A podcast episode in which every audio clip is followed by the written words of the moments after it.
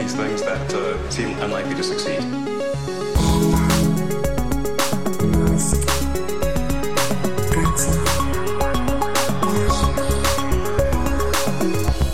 Bienvenidos a un nuevo episodio de Elon. Esta semana, otra semana, episodio 90. Nos acercamos ya a la cifra mágica. ¿Qué tal estás, Matías? Estoy muy bien. Me estaba siguiendo esa entrevista que le hicieron a Elon en la Codecon. Yo no sabía, bueno, no sabía ni que era la conferencia ni que iba a ir Elon. Eh, yo tampoco, no sé si eh, lo anunciaron a bombo y platillo, porque estas cosas suelen llegarnos, porque seguimos absolutamente toda la vida de este señor, pero no parece que le dieran mucho bombo, ¿no?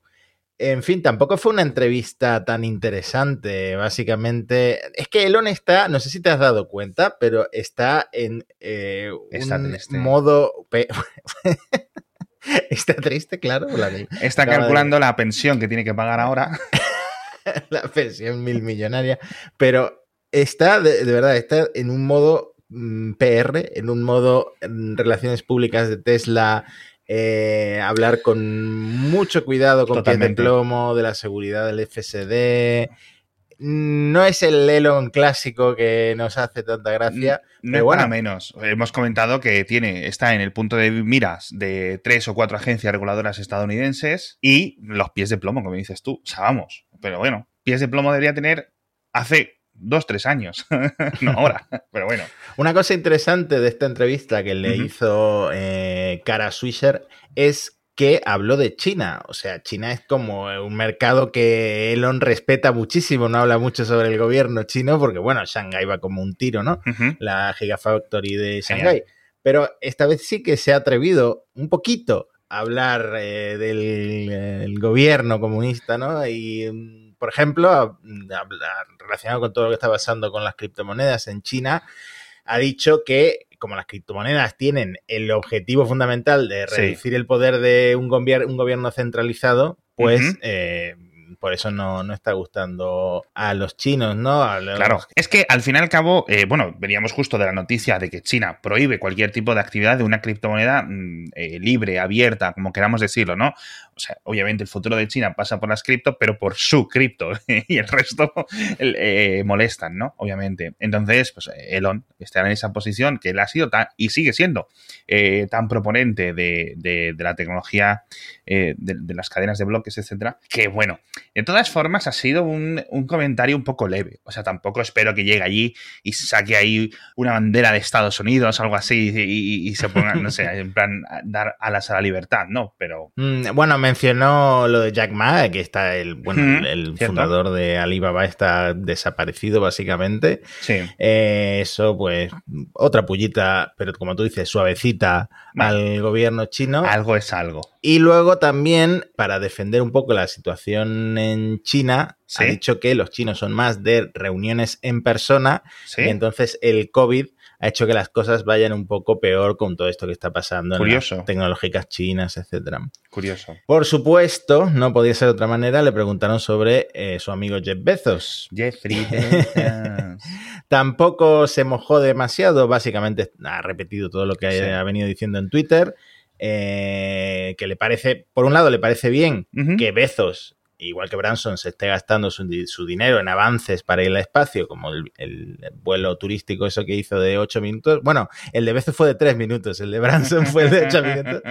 Eh, pero dice que los vuelos suborbitales son solo un pasito hacia los vuelos orbitales que son el, el futuro, el verdadero futuro, y es en lo que está trabajando SpaceX. Pero sobre el tema de los juicios, las demandas de, de Jeff Bezos, Elon soltó una de sus frases lapidarias y dijo en la entrevista que no puedes demandar tu camino hacia la luna, o sea, no puedes Ya. llegar a la luna con juicios. Ya, quitándote la competencia con demandas, ¿no? Claro. Claro, sin importar lo buenos que sean tus abogados, dice Elon.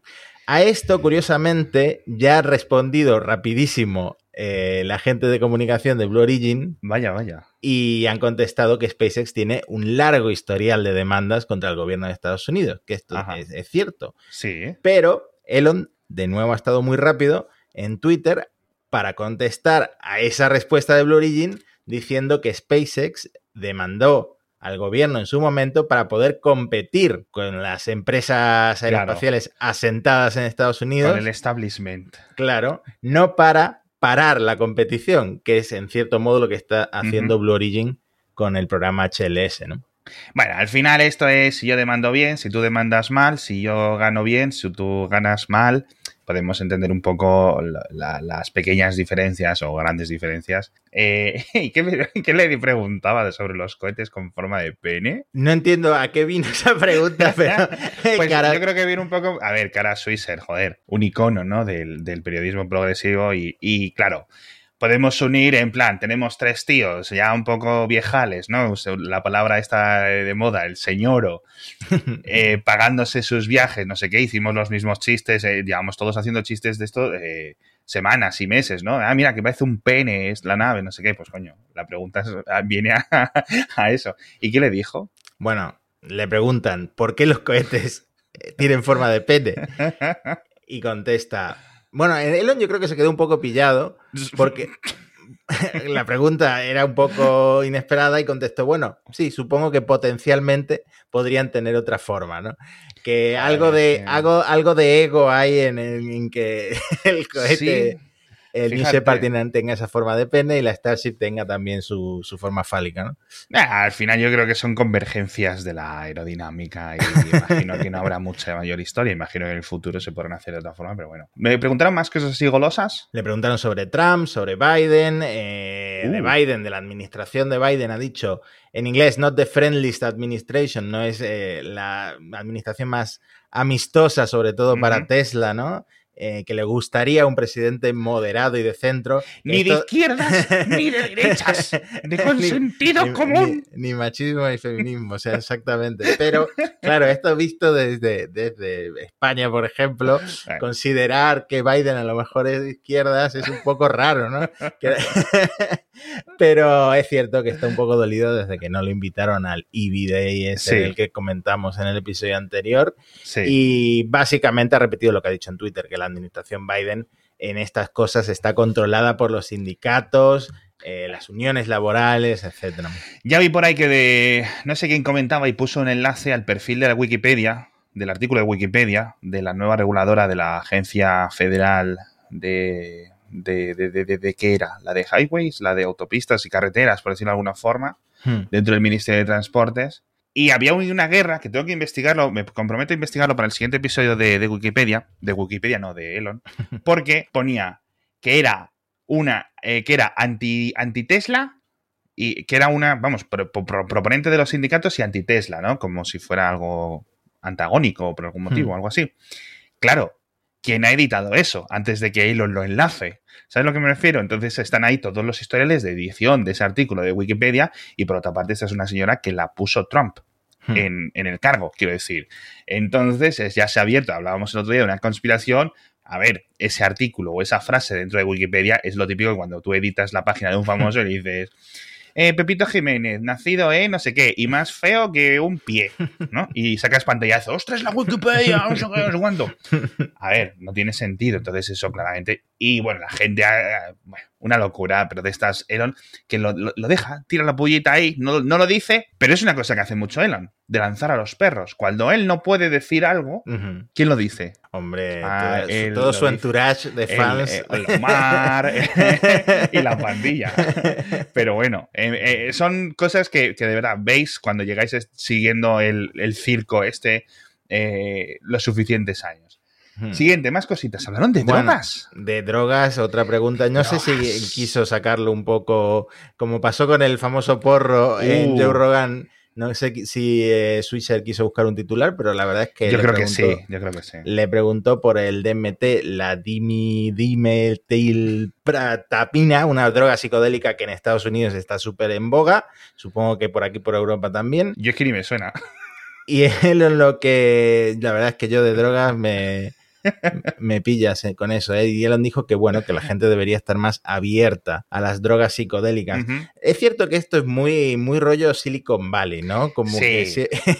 Al final Elon mucho, ay, es que en California, y él es pura California. Este tío, o sea, Elon es pura California este señor. Allí con el microdosing. De hecho, en el Saturday Night Live hizo un chiste sobre el microdosing, luego el macrodosing. en fin, en la relación de Elon con las drogas, que honestamente no creo que no creo que tome mucho más que cafeína, ¿no?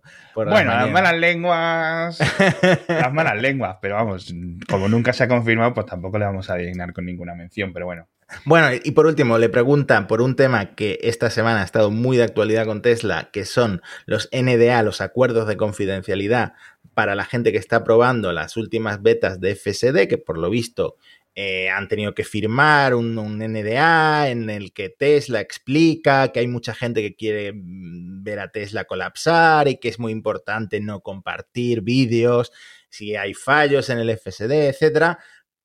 Pero bueno, él Elon contesta, a ver, la gente no parece estar haciendo mucho caso a los NDA, así que no sé ni para qué tenemos un NDA, probablemente no lo necesitamos. Eso también es verdad, eh, lo tengo que decir, porque la gente, yo no sé, los que están dentro del grupo este de beta testers del FSD que estamos comentando en el podcast todas las semanas, si están subiendo eh, cosas, digamos, real, un porcentaje, digamos, representativo de su experiencia Hmm. O se están, voy a usar una palabra un poco rara, que es autocensurando. Ostras, tú, es que esto a lo mejor le puede parecer mal a Papito, no, no lo voy a subir mejor, no sé qué, tal. O porque te atacan. O sea, tú lo has visto. Eh, hmm. hay, gente, hay, youtubers de que tienen acceso a FSD y sí suben vídeos en los que el comportamiento pues, es un poco más errático del coche, etcétera.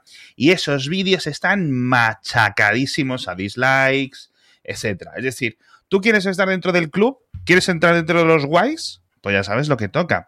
Son comportamientos humanos de toda la vida normales, son entendibles, todos nos comportamos así. Tú quieres estar en un club, tú quieres hablar de tu club de fútbol, bueno, pues tú no puedes estar todo el día diciendo es que este jugador es muy malo, es que el presidente es muy malo, es que el entrenador es muy feo. No, coño. Entonces, eh, con esto pasa lo mismo. Entonces, claro, nunca vamos a saber realmente, oye, pues el, porcentaje real de, pues, de, posibles fallos, ¿no? Y, entramos ya dentro del circo, pero bueno, más allá de eso, nada, hmm. nada destacable. Pues mira, hablando de FSD, ha vuelto a haber retrasos con las betas, la, la 10.2 le queda. A mí me sigue sin llegar. Elon decía que iba a estar para ayer, pero todavía ahora dice que le queda una semana de pruebas.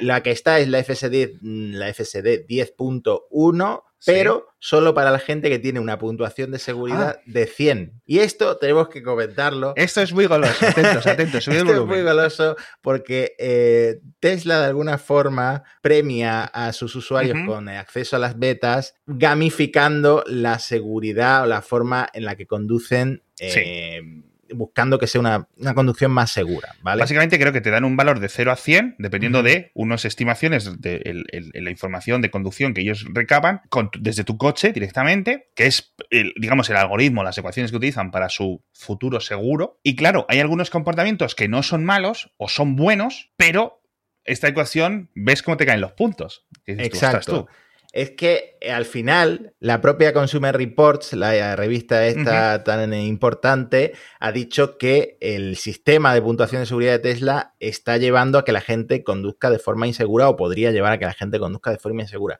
¿Por qué? Porque no está muy bien calibrado. Por ejemplo, un ejemplo que pone mucha gente, se te cruza una moto y frenas bruscamente. Claro. En ese caso, lo seguro es haber frenado. Cierto. Pero el, sistema de puntuación te baja la puntuación porque has hecho una frenada brusca.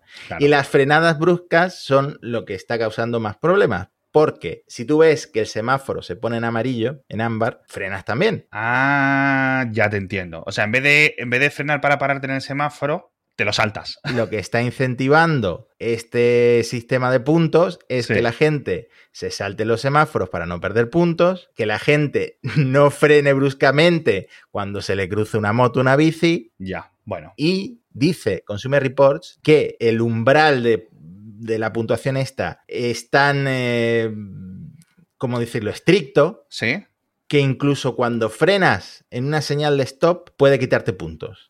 Eh, es que entonces es que está mal calibrado, es excesivamente simplista el, algoritmo, la ecuación de medición, ¿no? Porque hmm. vamos. Me hizo mucha gracia le pregunta uno a Elon eh, si el sol de un amanecer le iba a restar puntos porque el, el, FSD lo detectaba como un semáforo en ámbar. lo sabía porque eso sigue pasando. Y, y, una luna de estas que salen un poco antes y refleja y tal, y el FSD te dice semáforo en ámbar. Ahí durante 10 minutos hasta que gires el coche, ¿no? Es eh, fallos de software que podemos entender, joder, porque todos entendemos cómo funciona el software y entendemos, pero chico, es que si estás diciendo que esto está a punto de llegar no sé cuantísimos miles de personas porque esto es el futuro y porque ya está a punto, a punto, sí, sí, sí, sí, sí, de que los coches conduzcan por su cuenta y estamos en estas en las que ni siquiera estamos capaces de distinguir si una frenada por un, intentar evitar una colisión con todas las cámaras que tienes, con todos los algoritmos, todas las cosas que puedes programar, es, te sube puntos o te baja puntos. Pero bueno, quizás lo mejor, pensándolo lo mejor posible, es decir, con la, mejor óptica, es que tenían que hacer un tipo de medición súper eh, básica rápida y para intentar averiguar a qué personas dársela y a cuáles no, y ya está. Y es la única opción, porque... Pero bueno, yo creo que quizás hay pues, una relación más personal. Pues mira, tú sí, tú no, puedes aplicar, hazte un psicotécnico, yo qué sé, chico, es que, joder, no le puedes dar a cualquiera este tipo de, de software. Claro, y lo que está pasando es que solo los que tienen la puntuación de 100 pueden acceder a la última beta. Mm, ah, Elon dice que mañana serán los que tengan 99, pasado los que tengan 98 ah, y así sucesivamente y progresivamente. Entonces la gente se está tomando muy en serio este sistema. ¿Qué, ¿Qué pasa? Que cuando Autopilot está activado, la puntuación no se ve afectada. Entonces mucha gente está ya confiando en el autopilot, y, en el FSD para conducir por la ciudad. Claro, no debería de quedar afectada. Al final esto se supone que funciona muy bien. Pero bueno, luego hemos visto las cosas que hay. En fin, tenemos que hablar de mucho más de Tesla porque nos queda mucho capítulo por delante, pero rápidamente voy a meter el patrocinador ahora, que son la gente de Huawei, ¿vale? Porque está el concurso de fotografía, el mayor concurso de fotografía del mundo, el Huawei Nest Image. El año pasado también nos patrocinaron y hubo como 2 millones de participantes, porque hay un montón de categorías, creo que hay como 12 categorías, eh, fotografía en blanco y negro, fotografía retrato, fotografía macro, vídeo, vídeo corto, incluso como pequeñas películas, ¿no? De, de hasta 15 minutos. Entonces, podéis participar, os dejamos enlace en las notas del episodio para que entréis y podáis compartir ahí vuestras mejores, digamos, eh, fotografías, vuestros mejores vídeos, vuestras mejores capturas y a ver si ganáis un premio. como siempre, eh, bueno, de hecho, este año hay más premios. Los tres primeros clasificados, digamos, eh, son 10.000 dólares, luego 27 premios hasta 30 de 1.000 dólares, con lo cual es un montón. Y cada uno, esto es por categoría, es decir, que es que realmente, o sea, lo, lo difícil es que no te toque algo, porque es que están los de Huawei tirando la casa por la ventana. Así que ya sabéis, tenéis enlace en las notas del episodio. Mucha suerte y compartid el premio con Matías y conmigo, por favor. Pero bueno, eh, ¿qué pasa aquí con el Ciberquad o qué me quieres contar ahora? Ah, bueno, el Ciberquad es que sigue vivo, es lo, que... Es que hacía mucho que no te he escuchado hablar esas palabras. lo que deducimos de que Tesla haya registrado la marca Ciberquad no para un vehículo, que eso ya lo hicieron en 2019, sino para vender merchandising, es decir, camisetas y ese tipo de cosas con la marca Cyberquad, que es eh, el nombre del quad eléctrico ese que tanto nos reímos porque era un quad eh, de, Yamaha, era un quad de Yamaha eh, tuneado. tuneado. que sacaron al escenario y que no era real, básicamente. También es, también es cierto que, después de los primeros, el primer mes o así, los fans decidieron ignorar esto. Es decir, obviamente, en plan, no, Tesla va a sacar un quad eléctrico, tal, no. Eh, y antes de pasar a hablar de SpaceX, que hay alguna novedad. Sí. Eh, una, cosa bastante curiosa que no sé qué va a pasar con el, Cybertruck cuando salga es que ahora sabemos que eh, la camioneta de Rivian, la Rivian R1T, si te la compras en Europa, concretamente en España, tendrías que sacarte el carné de conducir C o el C1, porque pesa 3.870 kilos.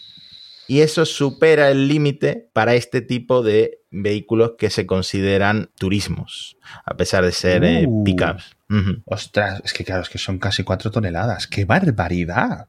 ¿Y el Cybertruck va a andar por ahí? El Cybertruck, como no, no sabemos las especificaciones finales. Pero bueno, planchas de acero puro, no sé qué tal. Hmm. Y tanta batería como dicen que le van a poner, ojito. Pero bueno, los vídeos del Cybertruck, las reseñas estas o primeras impresiones por ahí, ostras, eh, mola un montón, mola un montón, la verdad. Pero bueno, así que nada, iré sacándome el carnet. El C. ¿El C has dicho el C1? ¿Cuál has dicho? Sí, el C y el ¿Eh? C1, las dos, los dos te valen. sí, ¿Los dos me valen? Pues venga, ya está. Y de paso, pues puedes conducir un camión, que es el sueño de, de muchos machos. ¿no? Esto era lo, sí, sí, sí, sí. Esto es lo típico que la gente se lo sacaba en la mili hace tiempo. Sí. y ya Sí. está. Pero bueno, oye, si no, pues cuando me, cuando me canse de los podcasts, pues ya tengo, ya tengo otro tipo de trabajo disponible. Hmm. Más cositas. Tenemos- ¿Qué ha pasado? Sí, tenemos fecha para eh, la misión Action 1, que es la de tu Uh. amigo Miguel López Alegría. Michael, o como Michael. se, como se llama ahora, Michael López Alegría, este astronauta de la NASA eh, de origen español, Sí. que va a ser el piloto, porque es el astronauta entrenado profesionalmente de los cuatro que van. Este, en este caso es una misión turística, pero no para orbitar la Tierra, sino para mm, ir a la Estación Espacial Internacional en una estancia de ocho días, Uh. más los dos que tardan en llegar. Sí. Eh, de esto sabíamos el precio. eh, no sé si se filtró o la propia Axiom dijo que costaba 55 millones de dólares cada asiento y eh, van de todo un poco. Va gente, va Miguel Ló- López Alegría, va Larry Connor de Estados Unidos, eh, Mark Pazzi de Canadá y Eitan eh, Steve, que es de Israel. ¿Te acuerdas que hablamos mucho de mm, que Israel había anunciado Sí, de la sí, primera sí. persona que iba a ir, etcétera? Sí, sí, Pues- es verdad, es verdad, es verdad. Pues nada, ya tenemos fecha, el 21 de febrero. ¿Sabes lo que creo que va a pasar? Que todas estas misiones que se anunciaron hace meses eh, se van a volver un poco repetitivas, ¿no? Claro, Entonces, totalmente. la sorpresa, pues por ejemplo, la- el primer vuelo turístico, que a Elon no le gusta, por cierto, que lo llamemos turístico, porque dice que es mucho más que hacer turismo, eh, ha sido el de Inspiration. eh, Sí. Ya Netflix ha sacado su documental, etcétera. Yo no sé hasta qué punto en las misiones de Axiom, que van a ser también eh, regulares, ¿no? Sí. Lo que le permite a la NASA ir a la Estación Espacial Internacional hasta dos veces al año, dicen. Yo no sé si va a conseguir la misma expectación por parte de los espectadores o va a ser una cosa más de los seguidores de siempre de, de SpaceX, ¿no? sí, de los esto- astrotrastornados, ¿no? De la pandilla Claro. que, que os levantáis a las 2 de la mañana a ver un vídeo en directo ahí en YouTube. Claro, porque al final el, eh, la prensa no lo va a cubrir, la prensa generalista no lo va a cubrir tanto como la de Inspiration 4. No, y fíjate que es lo que decíamos, la de Inspiration 4 se ha cubierto muy poco porque la propia SpaceX ha dado muy poco material, es decir, estaban contando muy poquitas cosas para que todo quedara para, para el documental, con lo cual se ha perdido un poco la sensación de hacer historia que estaba consiguiendo esto. Es decir, yo creo que mucha gente no sabía que estaba ocurriendo. Sí, exactamente. Si no salen los telediarios y cosas así, y esto necesitas, pues, estar haciendo el push de prensa en cierto sentido. Hmm. Bueno, la Fuerza Espacial, que es esta nueva rama del Mola mucho. el ejército creada durante la administración Trump, que, bueno, mola mucho, sí, pero también es un poco parodia, de hecho Netflix sacó su parodia, Qué rica. Eh, Que, está, que está muy bien la serie, por cierto. Tenéis que verla. de la cultura pop de, pues eso, de ciencia ficción espacial. ¿no? Sí. Otro día, no sé si lo viste, anunciaron un nuevo uniforme que Sí, es que idéntico a los de Star Trek y Battlestar sí, sí, el emblema de la Fuerza Espacial se parece muchísimo al de Star Trek. Es un este- poco un mix, ¿no? es todo un poco. ¿no? Yo creo que para ganarse la nos- la- a los nostálgicos de ese tipo de ciencia ficción. ¿no? Sí, al final, mm, a ver, trajes bonitos militares tienen casi todos los países, ¿no? Esos trajes de gala, etcétera, pues al final pues es una, una buena tela con un buen corte, aunque suelen coger luego modelos dentro del, del propio cuerpo militar.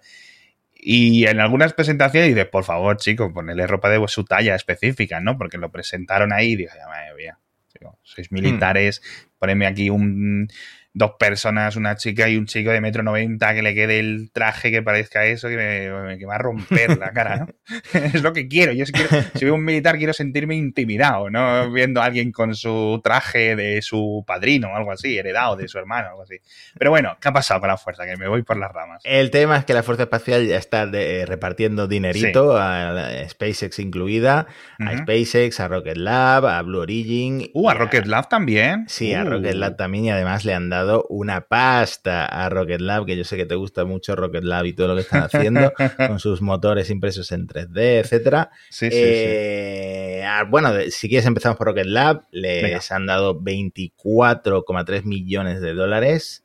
Eh, probablemente una de, la- de los pagos más altos que ha recibido Rocket Lab. para desarrollar la etapa superior de su próximo cohete eh, Neutron, que Sí, llega a una altura, una elevación media, ¿no? Sí, Eh, de, esta, de, esta, de, esta, de esta startup, por decirlo de alguna forma, eh, me gusta como la dualidad Neozelanda, Estados Unidos que tiene. Sí. Está guay. Y los colores de los cohetes también son muy chulos. Eh, Blue Origin eh, recibe también 24 millones de dólares para el New Glenn, en concreto para la- desarrollar la gestión de fluidos criogénicos de la etapa superior. Y ULA, United Launch Alliance, otros 24 millones de dólares para el Vulcan Centaur, que es un nuevo cohete de carga pesada de dos Sí. etapas y básicamente para desarrollar todo el sistema de comando y control eh, inalámbrico, etcétera. Luego SpaceX, 14 millones. O sea, venimos Bueno, de, bueno, venimos de bueno. 24, 24, 24 y SpaceX 14. recibirá 14 millones de dólares Bueno, para el desarrollo de los motores demanda, Raptor. demanda judicial. Lo que tiene que investigar SpaceX es la estabilidad de la combustión y probar, que ya, Ujú. los, ya los está probando, los motores Raptor de la Starship. Eso es, eso es. Bueno, al final papá Estado que tiene que hacer estas cosas porque eh, le, va- le beneficia tener esta, esta, este componente industrial potente, ya que es que estas cuatro empresas es que son muy potentes, eh, ya de por sí, hombre. Rocket Lab un poco más startupilla, un poco más, estamos aún en los lanzamientos mucho más de chichinabo comparado Hmm. con las otras, que ya tienen los pelos negros, pero bueno. Hmm. Ay, ay, ay. No sabemos mucho de la Starship, por cierto, ahora que la menciono. Él no es. se la ha puesto de foto de perfil. Ah, ¿sí? Sabemos que están teniendo problemas con los reguladores que van un poco lentos para autorizar todos estos vuelos. Hubo una prueba con la Starship 20 y no sé qué, no me acuerdo ahora qué tipo de prueba fue, si de encendido o, o de presión, no me acuerdo, pero la cuestión es que hay un vídeo en el que se ve cómo empiezan a volar losetas térmicas Sí. que se cayeron un montón. De eso hay vídeo, porque ya había Sí. visto los comentarios de, oye, se han caído, o como en plan, esta noche, o sea, en plan, pero bueno, pues habrá ah, yo qué sé, un Sí. viento las ha tirado, como si fueran macetas.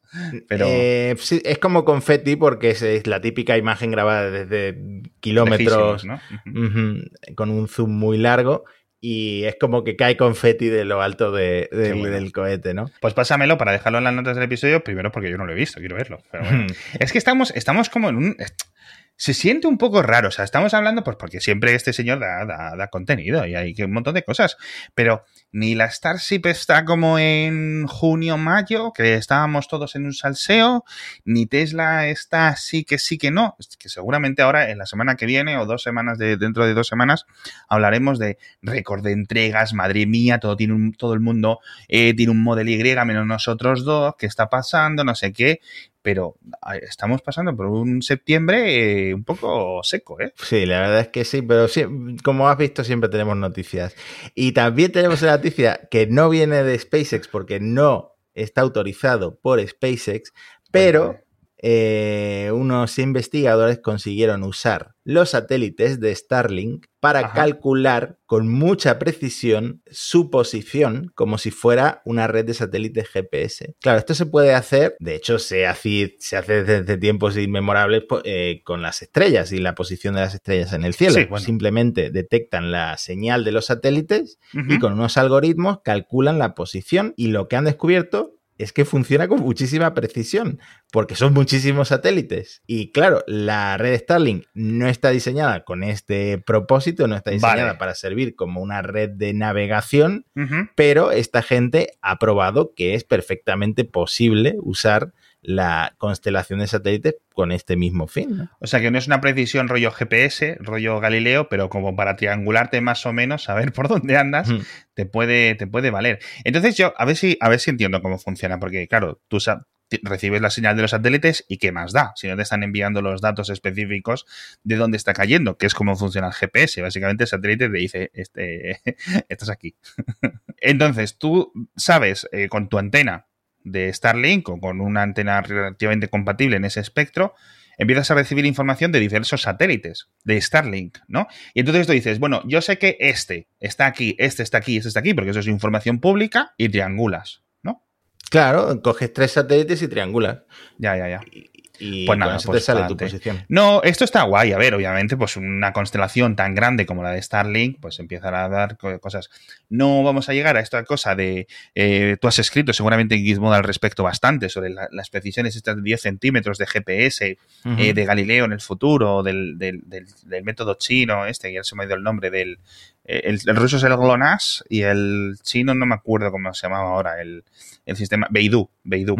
Y, pero bueno, oye, pues chico, está guay tenerlo, ¿no? Como, como alternativa. Y luego, claro, son temas de, en, en caso de conflicto, eh, ¿sabes? Que suelen, hacer esas típicas, ¿no? De em, eh, intento desactivar del GPS, por ejemplo, o lo desactivo en... eh, ordeno a los satélites que cuando pasen por encima de una zona no envíen la señal adecuada o la envío retorcida. O sea, es decir, que sabemos que, que eso dentro de los grandes conflictos, no sé si se usó en Yugoslavia esto ya, en la guerra de los Balcanes, pero si hay una alternativa que no pueden bloquear, aunque bueno, que no pueden, no sé. ¿Qué más tenemos? Y ya poco para despedirnos, un par de noticias de estas chorras. No sé si has visto lo de screamelon.com. Sí, pero eso que es una, un- una especie de parodia. Bueno, primero, cuenta qué es, cuenta qué es. Eh, te metes en screamelon.com y te sale un vídeo Me voy a meter. de gente. Estaría bien poner ahora el audio de algún vídeo Hostia, sí. de gente eh, gritando el nombre Elon con todas sus fuerzas hasta quedarse rojos, ¿vale? Gente de todas las edades y de todo tipo.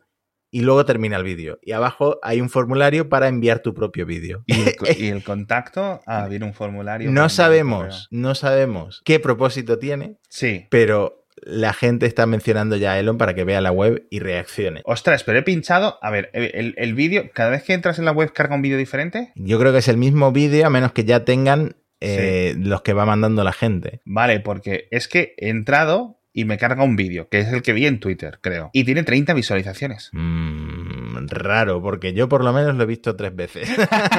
Dice, 27 son mías. de no poder creer lo que estaba viendo. No, te lo has puesto de politono. Esto será lo típico que son unos actores de estos que les pagas 10 euros a través de no sé qué plataforma de internet y te graban lo que tú quieras, ¿no? Y, y- y con eso tiran. Y luego pues habrá un montón de locatis que, que se animarán y se subirán. Pero bueno, a saber qué hay detrás de esto. Voy a mirar el código fuente, a ver si hay alguna especie raro. Squarespace, tal.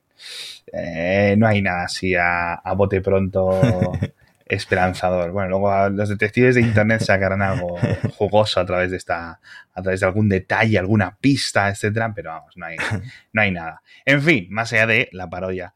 Que, por cierto, eh, ¿han dicho algo del divorcio los- nuestros amigos? Bueno, ya para cerrar con nuestra sección. Ah, sí. Ah, Sal- sálvame de Musk. Eh, Grimes se ha pronunciado sobre la separación ¿Qué ha dicho?